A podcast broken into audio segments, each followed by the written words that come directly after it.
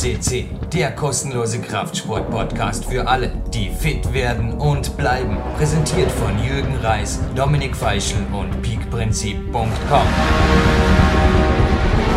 Jürgen Reis begrüßt euch live on tape für den größten Kraftsport- und Fitness-Podcast im deutschsprachigen Raum und hua, hätte am liebsten angefangen mit der Moderation, aber den hätte er gar nicht mehr auskennt, aber Stammhörer wird diese Audiokulisse bekannt vorkommen.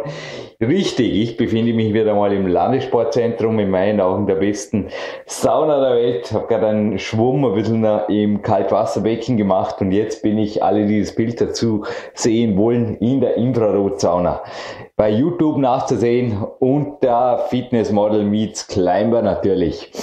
Und ich darf heute hier eine Goldsendung anmoderieren. Ja, also wenn die Wochentage am Nachmittag mal ab und zu so ausschauen, es folgt zwar nach Krafttraining hinterher, aber schließlich mein Beruf und auch er, der heutige Gold Star hat lange Zeit sich absolut dem Profisport verschrieben und was ich ihm jetzt genauso hoch anrechne, ist, dass er quasi seine Sportart repräsentiert, auch international ein absoluter Botschafter ist für seinen Sport der stärksten Männer der Welt, respektive der Strongman.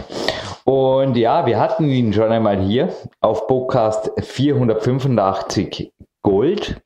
Und alle, die ihn nicht gehört haben, also diesen Podcast, möchte ich auf jeden Fall empfehlen, weil da geht es also auch zu seinen sechs Trainingstagen pro Woche, seiner Fulltime-Passion, die er da gelebt hat und seinen hühnenhaften 160 Kilo bei 1,91 Körpergröße und auch seine Diät, unter Anführungszeichen, also 6000 Kalorien plus der Ladetag Sonntag, die kommen eben in diesem 485er vor und wie die eben abgelaufen sind, ich glaube für manche also auch ja, ich sage einfach Respekt, weil ja, das Cheaten ist einfach bei ihm weder in der Ernährung noch im Training noch sonst irgendwo im Leben irgendwo, er ist ein Real Deal, ist einfach, ist einfach nicht irgendwo in seiner Welt existent.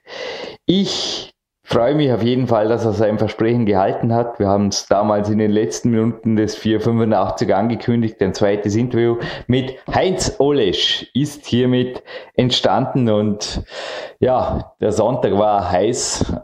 Also es war ein Trainingssonntag, dann hat es geschneit, dann hat der Monster PC nach fast 500 Podcasts hat er einmal, hat er wirklich eine totale Meise gehabt. Ich musste den PC neu starten und der Heinz hat es mir verziehen. Also bei der Wikipedia habe ich vorher nachgelesen. Also ich habe ja nur eine eingeschränkte Privatpilotenlizenz weiß aber, dass es fast unmöglich ist, ein Kleinflugzeug anzuschieben oder zu ziehen, wenn die Parkbremsen an sind.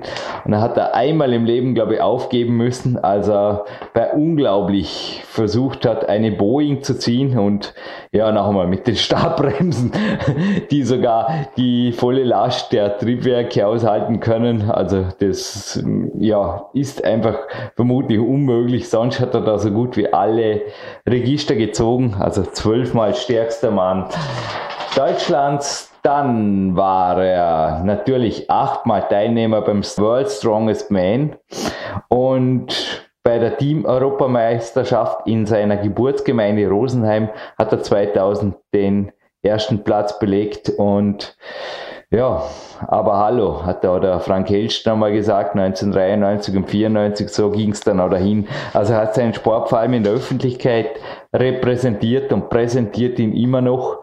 War und ist Schauspieler, wie es noch weitergeht, wird man einfach sehen. Ich denke, dass er auch, ja, in meinen Augen kann er bei Hollywood auf jeden Fall was hermachen, weil er hat eben nicht nur den Oberarm, sondern auch den wichtigsten Muskel das Gehirn, den Grips, der einfach dazugehört, das werden wir gleich hören.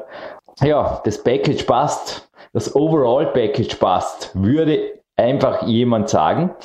Ja, vielleicht hat es jetzt sogar gesagt, der uns auf jeden Fall noch eine Ansage gegönnt hat. Dominik Feischl aus Oberösterreich. Er hat momentan eine Spur weniger geregeltes Leben, sage ich jetzt einfach mal, weil das Training darf bei ihm auch immer sein, wie der Heinz Olesch oder auch meine Wenigkeit hier in Dormien.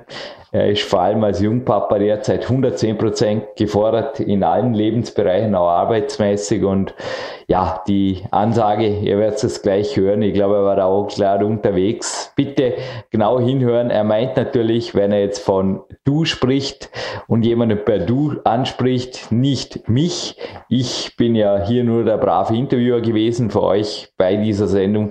Er war beim Seminar vom Heinz Olesch, das ihm sehr gut gefallen hat und er bedankt sich da also beim Heinz Olesch nochmal persönlich. Ja, ich bedanke mich auch beim Heinz Olesch fürs zweite Mal, vor allem auch die Geduld, die er da aufgebracht hat und ich wünsche ihm weiterhin alles Gute. Heinz, du hast es echt drauf und jemand, der wirklich so kämpft und so seine auch seine Sportart einfach weiterbringt. Es war ein, ein achtseitiger Bericht in der Flex und einfach crazy. Also mein Tipp, alle die last but not least, dann lasse ich euch endgültig ins, also über Dominik Feischl ins Hauptinterview. Alle, die mehr über ihn wissen wollen, seine Homepage enthält sogar, also Details, Bildgalerien für eure Mentalwand. Ich sage immer, das Hirn ist ein Bildgedächtnis. Bedient euch da gerne unter www.heinz-olesch mit Doppel L geschrieben mit Doppel ludwig.de. Ja, im Archiv gibt es einen Ernährungsplan und so weiter. Also da sind alle Details und auch das erste Interview natürlich sehr hörenswert. Und last but not least, natürlich hat dieser Mann einen offiziellen Wikipedia-Eintrag, wo es also auch zu weiterführenden Links geht. Okay, ich freue mich, dass er zum zweiten Mal hier war. Ja, liebe Hörer, lieber Jürgen und ja, ich komme auch zu dir, Heinz. Danke für dieses Interview, dass du uns ein zweites Mal nun schon am Podcast gibst. Äh, wirklich, das erste war schon ein Ohrenschmaus und äh, danke auch für dieses zweite Interview. Ich durfte äh, Anfang Dezember letzten Jahres, also knapp vor Jahresschluss, äh, ein Seminar besuchen, da wo du ein federführender Mann warst, neben dem Martin Wildauer sensationellerweise erster Österreicher und auch erster deutschsprachiger Athlet, der die Strongman Champions League gewinnen konnte. Es ist ein Schützling von dir, das haben wir schon im ersten Interview äh, angesprochen. Ja, und der Martin Wildauer hat dieses Seminar eben mit dir und dem Vitautas Lalas, ein weiterer Schrank. Wahnsinn, der Typ ist breiter fast wie ein Türrahmen. Äh, mit den, die drei haben einfach ein Strongman-Seminar gegeben. Das war im Dezember und ich habe die Reise nach äh, Regensburg, also es war wirklich knapp vor der Geburt meines Sohnes, habe ich trotzdem die Reise noch auf mich genommen und ich wurde nicht enttäuscht. Die Mühen haben sich gelohnt. Das war ein sensationeller Tag. Ihr habt uns da äh, einfach ja in den Stromensport ein bisschen eingeführt, habt uns einfach erklärt, um was geht es, wie lebt, leibt und trainiert ein Stromensportler und war für mich auch ein schöner Einblick. Ich informiere mich gern. Ich, wie gesagt, ich interessiere mich auch für äh, Dinge, was Kletterer machen, was Kraftsportler, was Turner machen und eben auch Strongmen. Auch diese Sache integriere ich in mein Training schon lange und war mal sehr, sehr interessant von wirklichen Profis da auch was mitzukriegen. Das ist auch ein Tipp an die Hörer. Die Seminare, glaube ich, werden 2015 äh, verstärkt auch äh, fortgeführt. Sprich, es gibt weitere Seminare. Näheres werdet ihr dann auf eurer Homepage ja, der GFSA äh, online.de werdet ihr das bekannt geben dann, äh, wo die Seminare stattfinden. Ich habe gehört, auch in Österreich steigt eines im Powerhouse in Halwang, wo ich ja sehr gerne trainiere. Der Besitzer dort, der Michael Ben Nolte, hat mir gesagt, er wird den Martin Wildauer und den Heinz Olesch versuchen äh, zu holen. Das wird dann wahrscheinlich im Frühjahr passieren. Aber wie gesagt, ich sage herzliches Danke, Heinz, dass du uns ein weiteres Mal als Interview zur Verfügung standst. Du bist nach wie vor der Mann im deutschsprachigen Raum.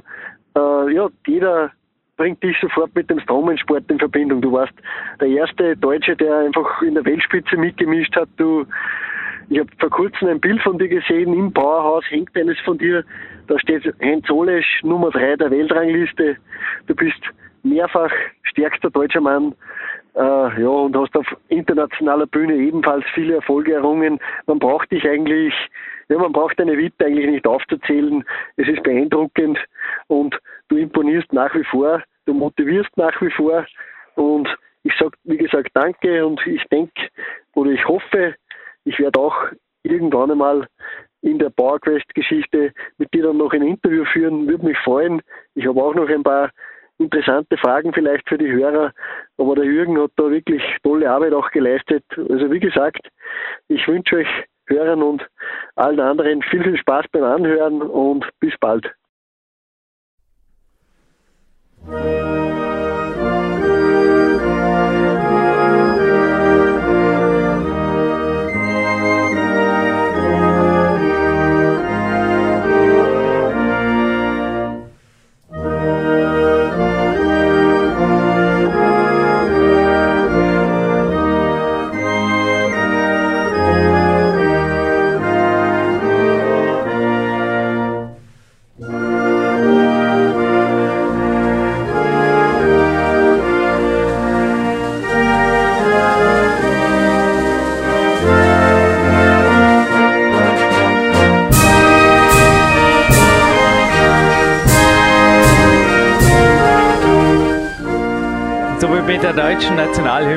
Live von dem zum zweiten Mal Heinz Olesch. Herzliches Willkommen bei PowerQuest C. Servus. Heinz, wir wollten ja das Interview eigentlich im September machen, direkt nach der Wettkampfsaison. Aber ja, jetzt machen wir es im Februar und du bist nach wie vor natürlich, das ist deine Sportart im Strongman-Business der SEO.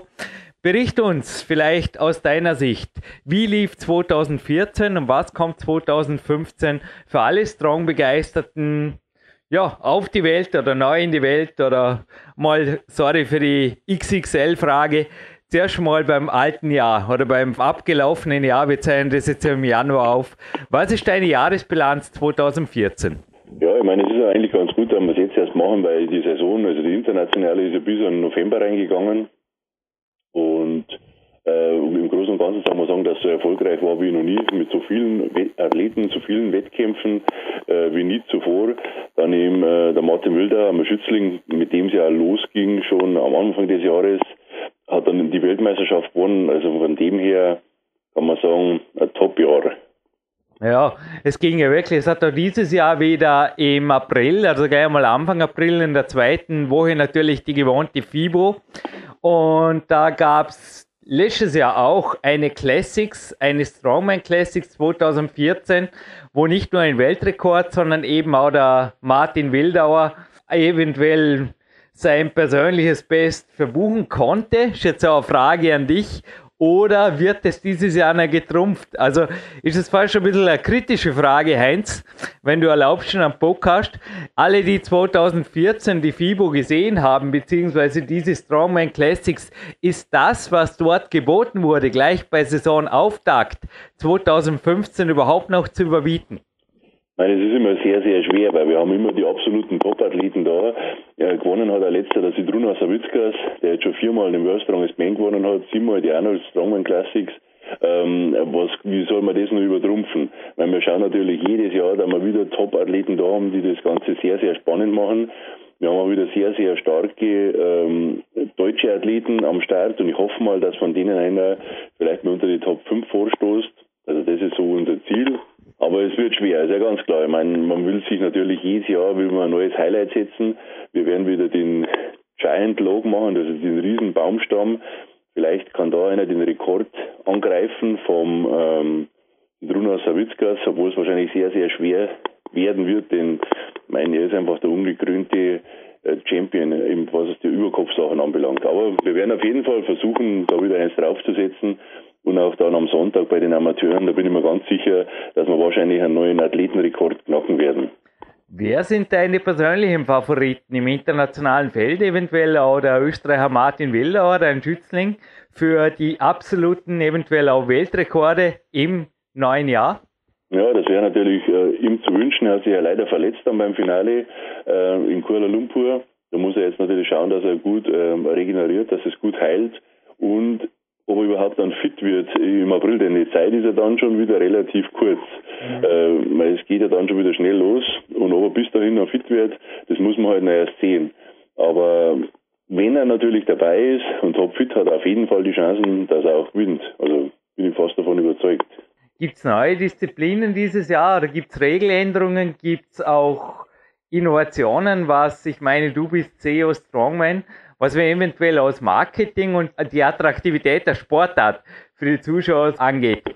Ja, wir werden auf jeden Fall schauen, dass wir wieder vielleicht das, das, das bayerische Steinheben zurückholen auf die FIBO, weil es einfach eine richtige Traditionsdisziplin ist. Und das ist eigentlich so, ähm, auch das, was angestrebt wird international, dass man so typische Disziplinen, die halt mit dem Land in Verbindung stehen oder mit dem Land verbunden sind, dass man sowas äh, mehr mit einbaut.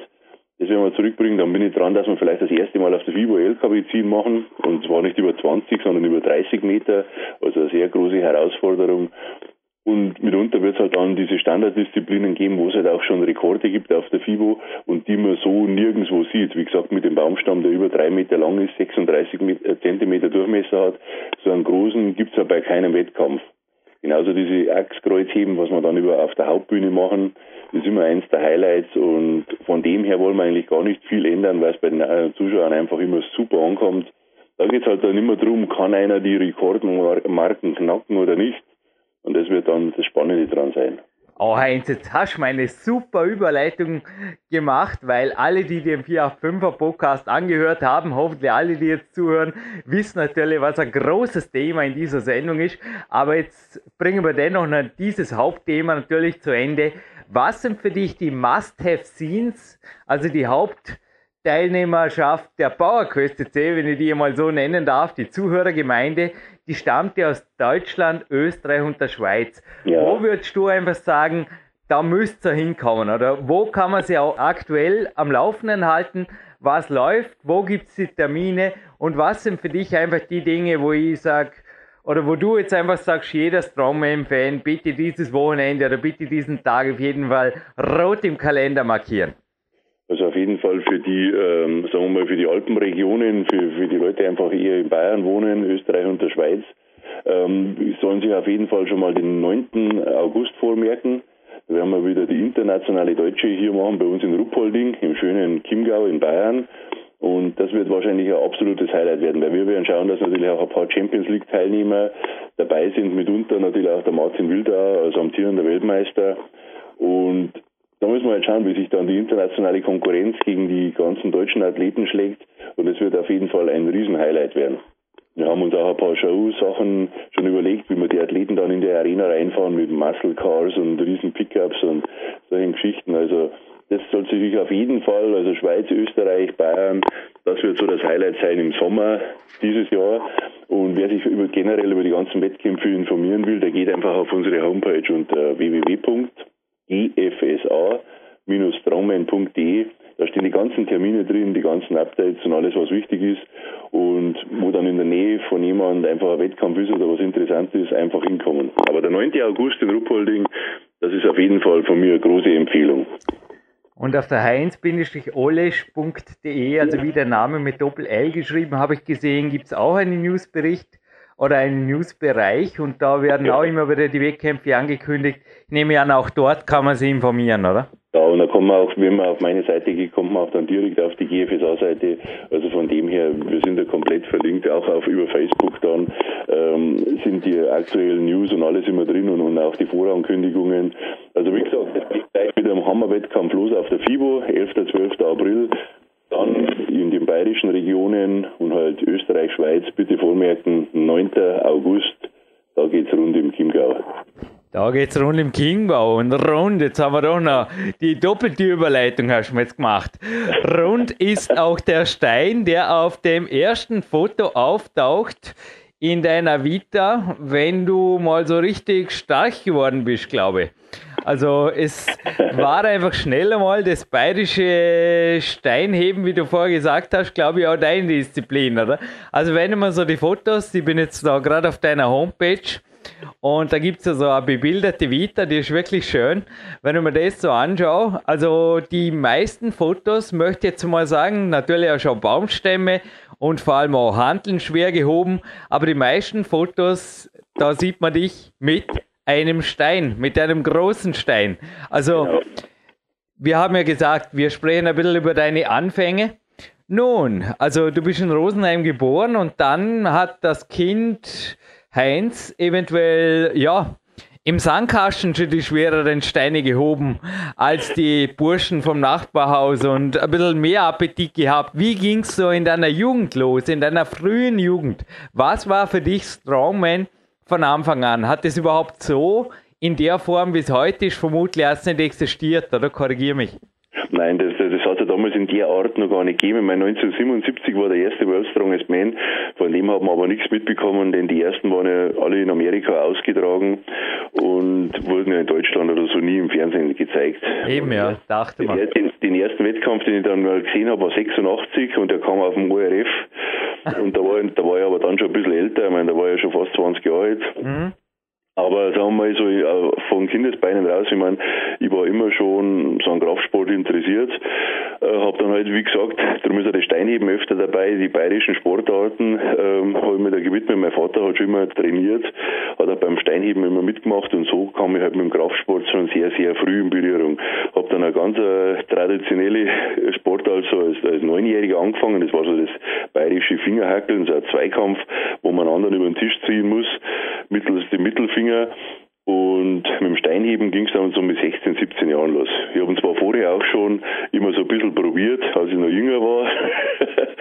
und aber wie gesagt, mit dem, ich bin einfach mit dem Kraftsport aufgewachsen. Und dann mit 17 Jahren, da ging es dann richtig los. Ich kann eigentlich sagen, seit dem 17. Lebensjahr habe ich nicht mehr aufgehört, komplett regelmäßig, wöchentlich, täglich, je nachdem wie die Phasen waren, zu trainieren.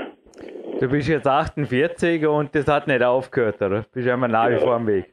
Nein, es sind jetzt über 30 Jahre. Die längste Pause, die, also die Zwangspause, die ich gehabt habe, waren vier Wochen. Dann bin ich mal operiert worden.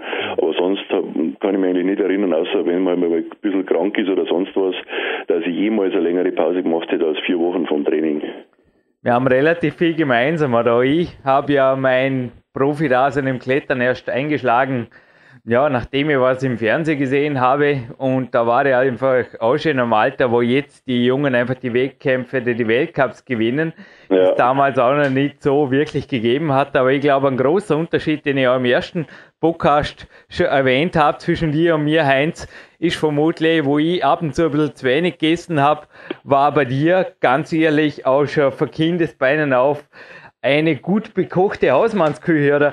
Erzähl uns kurz von deinem Frühstück. Warst du als Fünfjährige eventuell auch schon mit Vollkornbrot und Marmelade und 150 Gramm Haferflocken und 500 Milliliter Milch zum Frühstück am Start und dann ging es halt durch sechs, sieben Mahlzeiten, bis am Ende dann äh, die Eiweißpulverladung und Nüsse folgte mit 6000 Kalorien, aber saubere, möchte jetzt einfach sagen, haben wir es ja letztes Mal schon gehabt im 485er Podcast. Wie ging das los oder wie war da auch die Evolution? Weil ich könnte mir echt vorstellen, ja, also wenn ich den Bursch einfach sehe, da auf der Homepage da mit 20 das Foto, ist eine coole 80er Jahre Frisur übrigens und ja, einfach ein, ein stämmiger Bursch, der auf jeden Fall, ja, Mr. Strong würde ich einfach sagen, wurde mit, ja, mit frühen Jugendjahren schon. Wie ging das? Ich denke, ein leichter Unterschied zum Nachbarburm, Appetit muss da gewesen sein.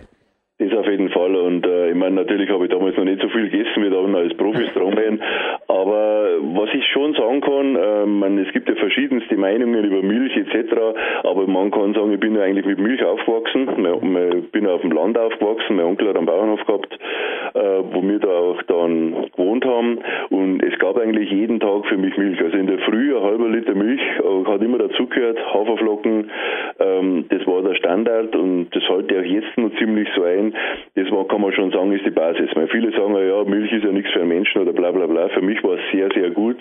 Ich bin davon äh, sehr gut gewachsen und meine Mutter hat natürlich auch ihren Teil beigetragen, weil die einfach immer super gekocht hat, nach meinen äh, vom, nach meiner Anschauung und wie gesagt, mir hat es immer sehr gut geschmeckt. Also ich habe mit Zunehmen habe ich noch nie Probleme gehabt. Wenn äh, zu mir Athleten kommen und sagen, ja, ich kann nicht zunehmen, obwohl ich so viel esse, wenn ich mir den Ernährungsplan oder wenn ich mir das aufschreiben lasse, äh, was die wirklich essen, dann ist eigentlich lächerlich, weil das habe ich dann meistens in zwei Mahlzeiten gegessen, was die den ganzen Tag essen. Also so von dem her, ähm, es muss einen schon gegeben sein. Aber ich bin eigentlich immer mit ähm, sagen wir mal, mit guten Nahrungsmitteln, mit einfachen Nahrungsmitteln, sagen wir wie Milch, Haferflocken, die ganzen Geschichten, ähm, kann man sagen, bin ich aufgewachsen und ja, es hat mir, glaube ich, gut getan und das halte ich auch jetzt noch so. Ich habe inzwischen auch zu essen gelernt. Also meine Kämpfe, App 4.0, ich habe es gerade heute einem Trainingspartner gesagt, hat zwar gewisse Regeln, also zum Beispiel einfach Zucker oder weißer Zucker kommt jetzt bei mir nicht an den Tisch, aber selbst ja. Bio-Schokolade ist jetzt abends dabei, dass ich auf die Kalorien komme. und da gibt es ja wirklich auch in Amerika, ich habe ab und zu amerikanische Podcasts gehört mit amerikanischen Strongmen, da gibt es einfach schon auch extreme Geschichten, wo einfach Leute, habe ich das Gefühl gehabt habe, also die halben Kalorien aus echter, also aus echter Zuckerschokolade zu sich nehmen. Gibt es sowas bei dir auch oder gab es bei dir solche Phasen auch, speziell in der Jugend, ist ja zugegeben, vielleicht in manchen Phasen, ja, der Hamburger hat mir jetzt wirklich nicht geschmeckt, aber es gibt einfach Jugendliche, die einfach Pizza, Hamburger, Cola, Schokolade auf jeden Fall cooler finden als Vollmilch und Haferflocken. Ja, das ist schon klar, aber mein, als Jugendlicher zum Essen bin ich fast nie, sagen wir mal, so gegangen oder auswärts. Wir haben fast immer zu Hause gegessen und da hat es, wie gesagt, normale Hausmannskost gegessen, Kartoffeln auch, sehr viel und reichlich. Ähm, von dem her hat mir eigentlich nichts gefehlt. Ich war nie so ein Typ, der immer mehr so auf Schokolade oder süße Sachen gestanden ist. Also ich habe es immer lieber deftig äh, gemacht. Das war für mich immer, das mir einfach besser gelegen. Also war nie so, dass ich andauernd irgendwelche Süßigkeiten oder sonst was braucht hätte. Hat es auch nicht so gegeben, muss ich auch ganz ehrlich sagen. Wie gesagt, es war immer eine gute Standardkost. Und äh, das Einzige, was ich so gemerkt habe, wie jetzt am nach dem Strongman-Sport, habe ich dann einfach mal versucht, ähm, ja, Gewicht abzunehmen, habe dann mal so ja, leichte Bodybuilding-Diät gemacht, ähm, habe auch dann die Kalorien gezählt, habe alles abgewogen.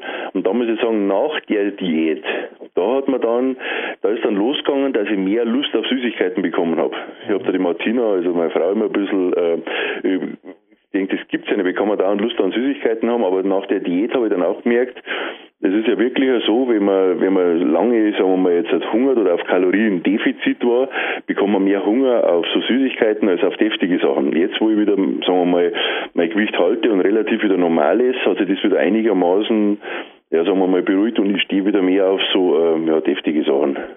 Somatische Intelligenz nennt sie das, glaube ich. Jay, super Überleitung wieder zur nächsten Frage. Was mich ein bisschen gewundert hat, aber vermutlich ist es ja ein Tag da protokolliert aus deiner Profikarriere.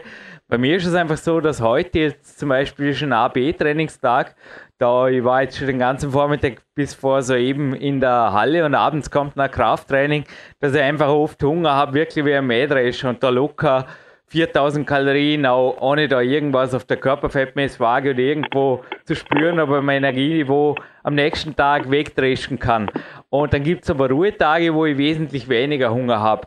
Kommt da sowas bekannt vor oder schaust du einfach, dass wenn, ja, wenn kein Hunger da ist, dann muss geht oder wie gehst du da vor? Nein, das ist, ist, bei mir genau ganz das Gleiche. Besonders jetzt ähm, holt man natürlich den Körper noch besser rein. Bei mir ist es wirklich so, wenn ich es schwer trainiert habe, besonders beim Beintraining oder Rücken oder wo große Muskelgruppen dabei sind, dann habe ich besonders am nächsten Tag immer sehr, sehr starken Appetit.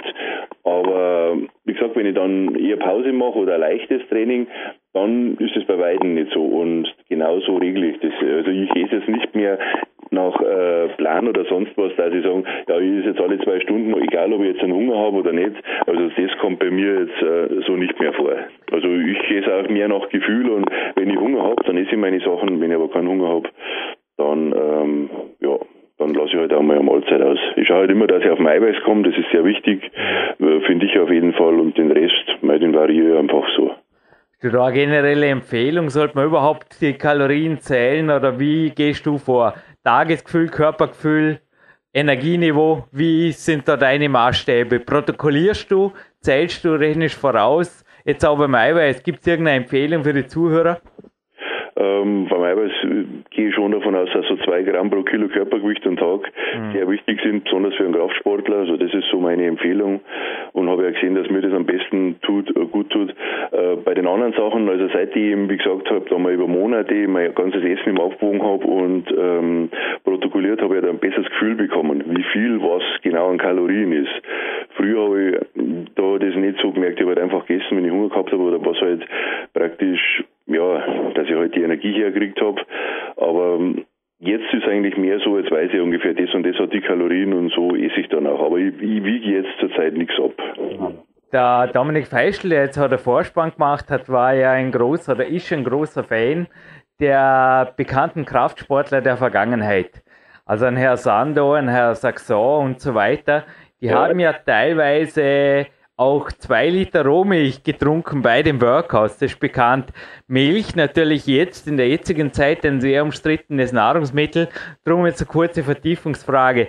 Wie gehst du da ins Extrem? Oder gibt es bei dir denn auch irgendwann was, wo der Darm dann sagt, naja, jetzt war es endgültig genug Milchzucker? Oder wie gehst du da einfach auch nach Körpergefühl vor? Oder ich habe auch teilweise Tagesjournale gelesen, jetzt nicht für dir, sondern von also, also im Bodybuilding, wo Leute einfach bis zu einem Kilo Quark am Tag gegessen haben, also Topfen.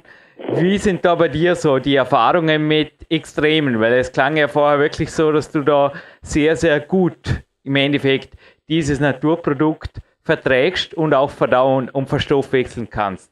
Ja, also ich glaube, es kommt, ist meine, entweder ist Genetik oder sonst was, oder weil ich einfach von klein auf immer schon mit Milch aufgewachsen bin. Ich meine, wie da am Bauernhof habe, mein Onkel noch den Hof gehabt hat, da haben wir immer die, die pure Milch getrunken von der Kühlung raus. Also da war nichts pasteurisiert oder sonst was. Äh, das war sowieso die beste Milch. Logisch war dann die ja relativ fett. Wenn jetzt Milch trinke, ist meistens ein 1,5 oder 0,3er, äh, weil einfach dann, ich finde der Eiweißshake und alles einfach besser schmeckt als wie im Wasser. Ähm, da bin ich nicht so extrem dann wie die Bodybuilder die alles im Wasser trinken. Aber zur Milch zurück, also und ein Kilo Quark ist jetzt zum Beispiel für mich jetzt nicht so extrem. Also das mache ich jetzt auch noch an Tagen, dass ich ähm, oft am Vormittag 500 Gramm ist und dann am vorhin zu Bett gehen. Also solche Geschichten, äh, die belasten mich eigentlich gar nicht. Und ich habe auch früher, weil es einfach auch relativ billig war, als ich noch ein Lehrling war auf der Baustelle, ähm, war sowieso immer schwer zum Essen. Und da war meine Basis, also so was ich so über den Tag einfach als Grundbasis, waren immer 4 Liter Milch und mindestens 500 Gramm Quark. Und den Rest halt halt da noch so dazu, was halt so zum Essen, ich meine, da hat man sich dann immer wie es ging, von zu Hause noch was mitgenommen, auch irgendwie Vollkornbrote etc. Ähm, aber sagen wir, die 4 Liter Milch und der Quark, die waren immer meine Basis, dass ich auch mein Eiweiß und so reingekriegt habe. Wie hat sich dein Training in der Jugend gestaltet? Mit der Baulehre hast du mir jetzt gerade einen tollen Stein zugeworfen, im wahrsten Sinne des Wortes. Ich denke auch, der Arbeitsalltag war bei dir also definitiv ein Krafttraining nebenbei, kann man das so sagen? Oder wie hast du diesen Körper, weil du hast ja wirklich mit 13 den ersten Wettkampf gewonnen, mit 17 aber nach deinen eigenen Angaben erst mal im ernsthaften Krafttraining begonnen. Also wie hat sich deine frühe Jugend, ich sag's jetzt einmal mal so, im Krafttraining gestaltet? Ja, ich habe halt da mehr so sporadisch trainiert. Also ich habe da mit 10, 12, also wie gesagt, für das Fingerhackeln oder sonst so, habe ich auch dann schon mal Krafttraining gemacht, weil es einfach wichtig war, dass man stark war im Rücken, um einfach die Kraft zu haben, äh, den anderen darüber zu ziehen. Kann man sich ungefähr, ungefähr vorstellen, jetzt wird das wieder ein bisschen modern, dieses Mass Wrestling, wo man auch an einem den Gegner über so eine Plattform rüberziehen muss.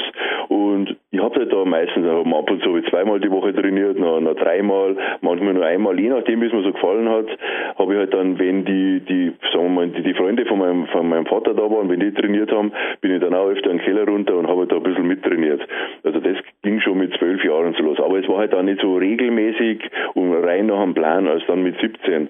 Und ähm, ja, ich meine, die, die, die ganze Entwicklung, das hat man schon gemerkt und wie ich dann als Arbeiten begonnen habe, ähm, hat sich dann relativ schnell herausgestellt, dass ich ja doch einer der stärksten war, auch von den Gesellen her dann schon, wo ich dann so 16, 17 war, war ich dann schon stärker wie die alle.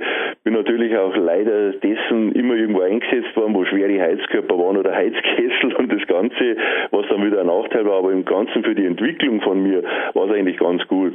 Obwohl es natürlich für ein, sagen wir mal, wenn man jetzt rein sportlich sieht, von der Regeneration und das Ganze drumherum ist natürlich, wenn man neun Stunden auf der Baustelle arbeitet, nicht optimal zum Regenerieren. Ist auch ganz klar, weil es einfach eine schwere körperliche Arbeit ist. Ja, anders Ausdruck könnte man aber auch sagen, neun Stunden bezahltes Disziplinentraining, oder? ja, ab und zu war es wirklich so. Wenn man so in einen, in einen, in einen Häuserblock, wenn der LKW vor Heizkörper gekommen ist, da waren wir hinterher dann ganz schön fertig. Und es war halt ein Konditionstraining. Meine, in der Zeit, sagen wir mal, von, von 18 bis 25, ich meine, das ist auch, äh, wenn ich das Leuten erzähle, die können es meistens nicht glauben, habe ich ja fast 60 Kilo zugenommen. Und dass ich immer auf den Füßen war, immer auch in den Bau, in, im Bau gearbeitet habe, gelaufen bin, Treppe rauf, Treppe runter, hat mir das irgendwie gar nicht so belastet, weil ich bin einfach, das habe ich ja langsam zugenommen, das Gewicht, und ich habe mich einfach daran gewohnt, weil viele sagen, ja, belastet das nicht, macht er das nichts aus oder sonst so. jetzt auch immer noch, obwohl ich natürlich viel abgenommen habe von meiner Wettkampfzeit, so mit gut 140 Kilo, aber ähm, ich fühle mich jetzt nicht irgendwie unbeweglich oder sonst was. Stichwort Konditionstraining. Es ist ja oft auch in der Kraftsportszene eher verschrien, Katabolie und Co. Bei mir persönlich geht es einfach so, wenn ich jetzt den ganzen Vormittag in der Halle war wie heute, ich muss jetzt einfach vom Krafttraining auf jeden Fall nach diesem Interview auch zum Kopflüften noch einmal raus. Das ist einfach ein bisschen Adrenalin. Zugegeben, die Klettertour heute war Adrenalin technisch nicht ganz anspruchslos, das Interview. Ich bin auch leicht nervös im Studio hier. Tut mir sein Übriges. Also ich werde auf jeden Fall eine ordentliche HIT-Runde, nicht übertrieben, es regnet eh, es hört Gott sei Dank jetzt noch auf, aber so 25 Minuten an die frische Luft, das gönnen wir jetzt einfach danach noch. Wie schaut es bei dir mit Ausdauertraining, deine Einstellung dazu oder wie hat sich da auch von der Jugend über deine Profikarriere bis hin zu jetzt deine Meinung dazu vielleicht gebildet, geändert, Heinz? Also beim Strongman gehört der Ausdauer sehr, sehr viel dazu. Das würden ja die wenigsten glauben, äh, wenn man die Athleten so sieht und auch mit dem Körpergewicht, wie flink und wie viel, wie viel Ausdauer die haben. Das würde man gar nicht glauben. Ich, meine, ich habe natürlich auch nebenbei als Jugendlicher noch Fußball gespielt, weil man mit den ganzen Schulkameraden, das hat irgendwie dazugehört. Mein Fußball ist ja überall und von dem her hatte ich eigentlich in meiner Wachstumsphase eh immer gutes Konditionstraining. Wie ich dann Strongman gemacht habe, das Disziplinentraining ist sowieso eine enorme Belastung, also ein enormes äh, Konditionstraining, auch wenn man mit den Koffern läuft oder so ein Loading, die ganzen Geschichten LKW ziehen, geht ja enorm auf die Kondition, ist halt mehr so ein Intervalltraining. Und das habe ich dann auch immer wieder in mein Training so eingebaut, um einen Wettkampf nachzuempfinden und mache es auch jetzt nur und empfehle es auch meinen Athleten. Das heißt, wir machen außer nach dem Beintraining, also einmal in der Woche Woche mindestens ein Intervalltraining von 20 Minuten und da schauen wir, dass wir sechs Intervalle einbauen. Das heißt, äh, am Anfang irgendwie locker auf den Crosstrainer, dann so 45 bis eine Minute, also 45 Sekunden bis 60 Sekunden Vollgas, dann wieder schauen, dass der Puls einigermaßen runtergeht und wie gesagt, dann so sechs Intervalle einbauen, das Ganze soll 20 Minuten dauern finde ich halt persönlich für einen Strongman oder für die ganzen Gegebenheiten das beste Ausdauertraining. Also ich halte jetzt nichts von Fettverbrennung oder wo man da irgendwie mit einem einigermaßen Ruhepuls dahin radelt, finde ich halt für unsere Bedürfnisse nicht so optimal. I agree, 100 Prozent. Das war auch gerade mein, hast gerade mein Trainingsjournal für nachher verlesen. Nur, dass ich nicht auf dem Stepper, sondern in der frischen Luft bin. Ja, Aber ich meine, der Strongman hat ja sonst auch wirklich von der Sportart her im Endeffekt die Attraktivität, dass viele Disziplinen auch in der frischen Luft trainiert werden können, oder? Ja, das ist für ja. wirklich eine lässige Sportart. Das auf jeden Fall. Also wir machen ja unsere Disziplinen alles im Freien. Ähm, es ist ja im Winter ein bisschen schwierig, da, da pausieren wir dann auch, da regeneriert auch der Körper, da stellen wir das Training um. Aber meistens geht es dann so Anfang März wieder los, wenn es wieder ein bisschen wärmer wird und dann geht es raus an die frische Luft und dann wird jetzt Samstagnachmittag drei, vier Stunden lang Disziplinentraining gemacht. Wie lange ist derzeit der moderne Profitag? Einfach vom Herr Wildauer und Co. Wenn du jetzt einfach, oder wie viele Stunden kommen pro Tag, pro Woche zusammen? Hat sich da was geändert seit deiner Profikarriere? Ja, auf jeden Fall, weil ich habe mir natürlich äh, nicht so ausgekannt, weil es einfach den Input nicht, aber es waren ja keine Leute da, die wirklich sagen, du machst jetzt das, das, das, die Erfahrungswerte waren einfach nicht da. Und rückwirkend, wenn ich schaue, habe ich einfach viel zu viel trainiert. Ich habe zu Beginn sechsmal die Woche trainiert. Ich meine, es gab vom Schwarzenegger, vom Arnold natürlich die Bücher, wie er da trainiert hat. Und dann hat man gemeint, man muss genauso trainieren, war natürlich komplett übertrainiert. Ganz klar mit den neun Stunden noch dazu auf der Baustelle.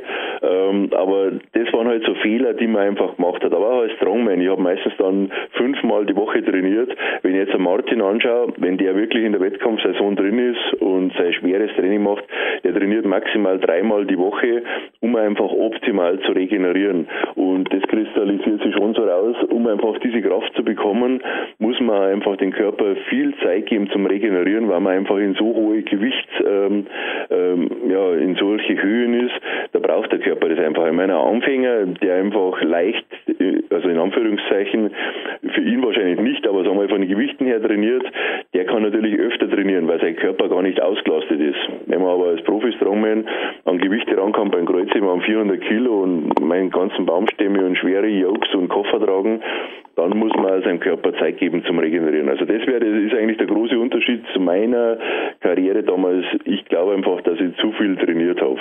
Mhm.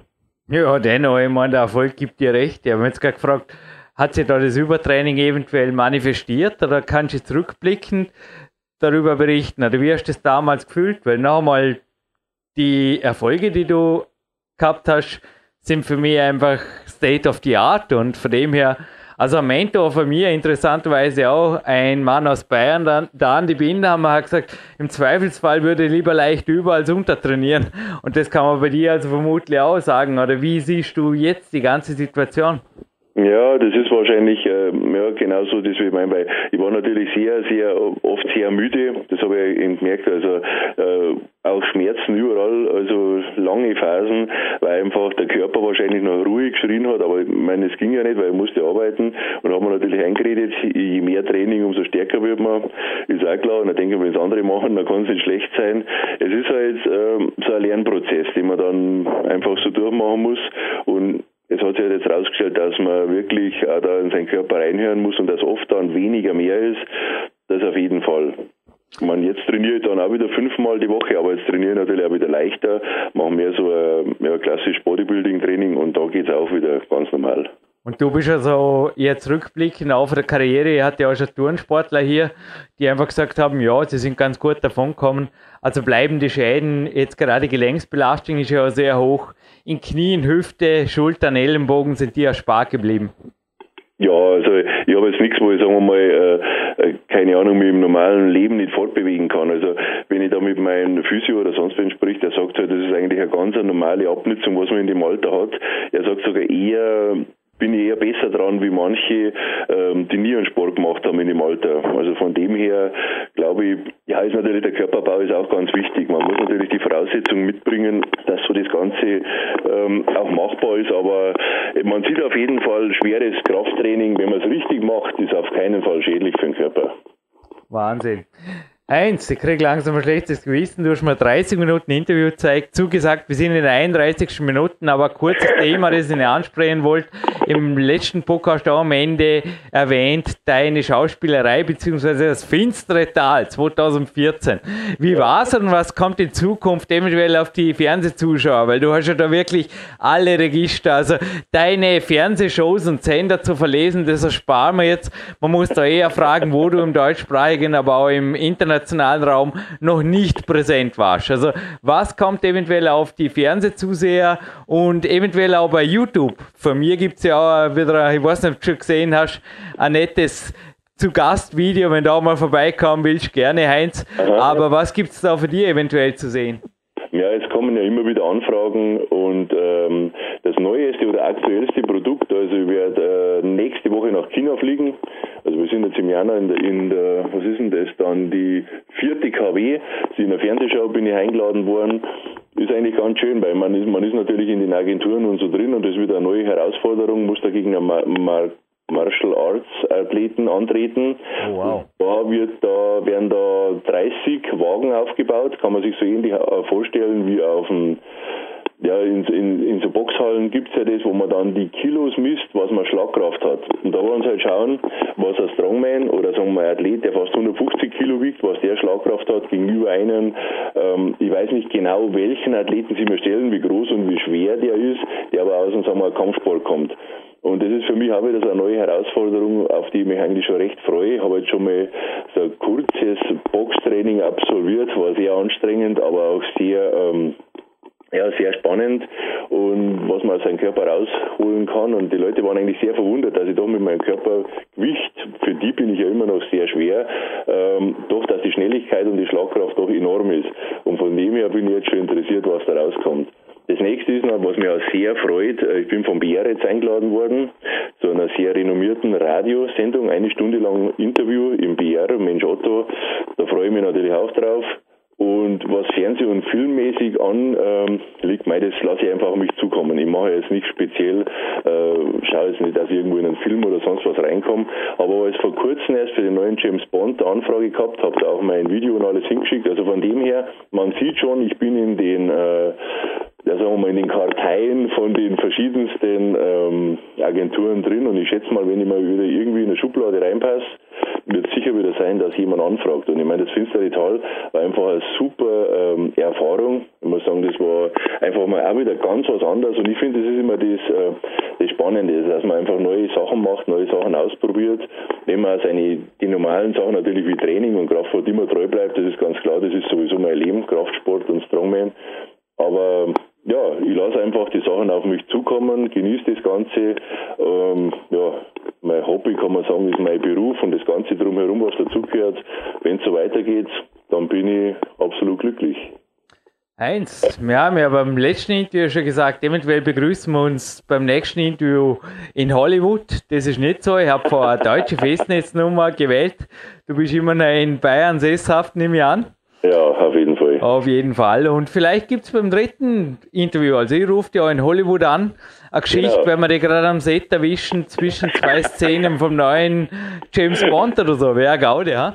Ja, das war schon lustig. Ich meine, sowas war immer natürlich was ganz was äh, ja, Besonderes. Aber in der Zwischenzeit werde ich auf jeden Fall versuchen, den Kraftsport, den Strongman-Sport immer noch weiter zu entwickeln, neue Athleten einfach äh, die Chance zu geben, viele Wettkämpfe zu machen in Deutschland, dann auch wieder Österreich vielleicht ein paar. Also von dem her wird es sehr, sehr interessant werden. Der Martin Wilder versucht jetzt auch neu das zu strukturieren in Österreich, von dem her, da werden wir auch zusammenarbeiten. Dann Seminare haben wir auch eins gemacht, äh, also das erste jetzt, ein richtig Strongman-Seminar mit ja, internationale Athleten. Hat einen sehr großen Zuspruch gefunden und da werden wir die Sachen auch ausbauen. Also es gibt genügend zu tun, auch mit meiner mit meiner Nährmittellinie und dem ganzen drumherum, mit Eurosport. Also ja, ich glaube, es ist langweilig wird man auf keinen Fall. das kann ich mir vorstellen, ja. Ich lasse dich heute auch noch weiter. Danke, dass du mir ausgerät am Sonntag die Ehre gibst, dich zu interviewen. Ist heute übrigens immer noch so ein All-You-Can-Eat-Tag, dein Lieblingstag. Ah, ja, das schaut so aus, da jetzt dann zu meiner Mama runtergeht. Die hat sicher wieder einen guten Quarkkuchen gemacht und den gibt's jetzt dann. das ist so ein Sonntagsritual, wenn ich an die Wochenenden zu Hause bin. Dann gehe ich zu meiner Mutter und da gibt's dann einen guten Kuchen. das ist die Süßigkeiten, die mir schon ähm, wieder ähm, die mir gönne. Aber wie gesagt, ähm, meine Mutter kocht auch schon lange so bei weitem mehr mit so viel Zucker und dem Ganzen drumherum. Trotzdem schmeckt super gut. Und ja, da freue ich mich jetzt schon drauf. Du, mir geht es heute gleich. Ein Training steht an, aber anschließend der Sonntag ist schon bei mir in der perfekten Trainingswoche einfach ein idealer Ladetag und ja, ja. ich denke einfach, es bietet sich an und mir bleibt nur noch dir jetzt auf jeden Fall alles Gute zu wünschen für dich, deinen Sport, deine Schützlinge natürlich. Ich hoffe, wir hören uns unser drittes Mal und die letzten Worte, Heinz Olesch, gehören selbstverständlich dir. Ruhiger Dankeschön an alle, die es verdient haben. Und noch einmal eventuell ein kurzer Hinweis auf deine Homepages und Co., wenn du möchtest. Danke, Heinz. Ich verabschiede mich jetzt, Jürgen Reis, bereits aus der Sendung und überlasse dir, dem Ehrengast, natürlich die Final Words. Ja, danke Jürgen. Ich werde so machen wie du, nur mal hier ist dann am Frontlaut, wie gesagt, mit dem Kuchen. Ich gehe dann um 5 nochmal zum Trainieren. Äh, bei mir ist halt Bankdrücken angesagt, klassisch natürlich Oberkörper und ein bisschen Bizeps, das ist ja ganz klar. Na und dann, wie gesagt, wünsche ich alle einen schönen Tag. Die Sendung wird ja auch wahrscheinlich irgendwie einem Wochenende sonst wann sein, aber auf jeden Fall auch ein Tag. Auf jeden Fall und wenn jemand vorbeischauen will, gfsa-strongman.de oder heinz-olesch.de, da findet ihr die ganzen Infos über den Kraftsport. Und ich hoffe, ihr habt immer Spaß an den Wettkämpfen. Wir freuen, wenn viele vorbeikommen und zuschauen, die Athleten anfeuern, denn die leben natürlich von einem enthusiastischen Publikum. Danke Jürgen für das Gespräch und ich freue mich aufs nächste Mal. Bis dann, Servus.